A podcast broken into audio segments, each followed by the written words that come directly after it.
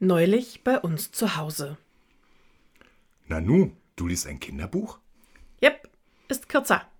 Hä? Na, das lese ich schneller durch. Und das ist gut, weil? Na, guck doch mal hier auf Insta. Hier zeigt sich ein Typ mit seiner ganzen Leseausbeute vom letzten Jahr. Toll, so viele? Ja, eben. Der hat es gerade noch am Silvesterabend geschafft, 2021 ganze 100 Bücher auszulesen. Ah, verstehe. Und das willst du dieses Jahr also auch schaffen? Ja. Kann ich jetzt weiterlesen? Ich könnte schon acht Seiten weiter sein.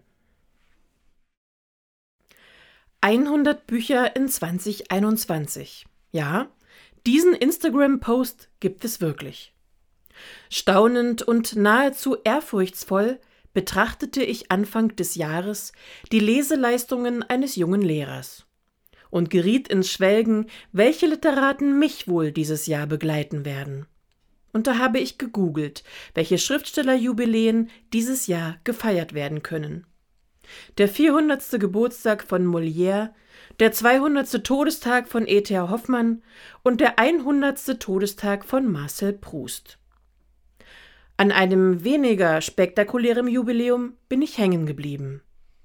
Vor 40 Jahren schrieb Alice Walker den Roman Die Farbe Lila, der später auch erfolgreich verfilmt wurde. Alice Walker demonstrierte als junge Frau an der Seite Martin Luther Kings gegen die Rassentrennung. Nach ersten Gedichtbänden veröffentlichte sie 1982 ihr Buch Die Farbe Lila, und wurde dafür als erste Afroamerikanerin überhaupt mit dem Pulitzerpreis ausgezeichnet.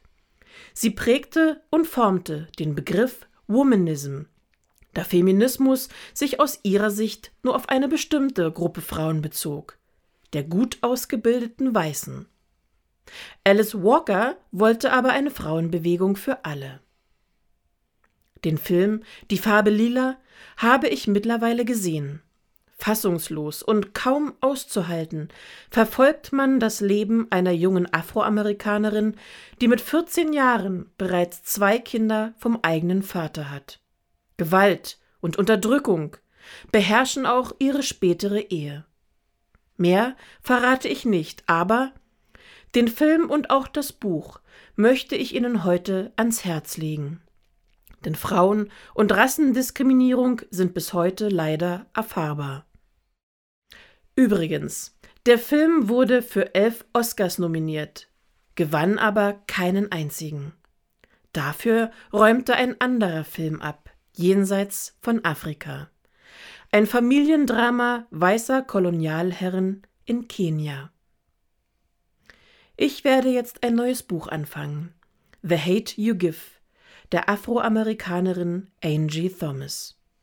Haben Sie eine behütete neue Woche.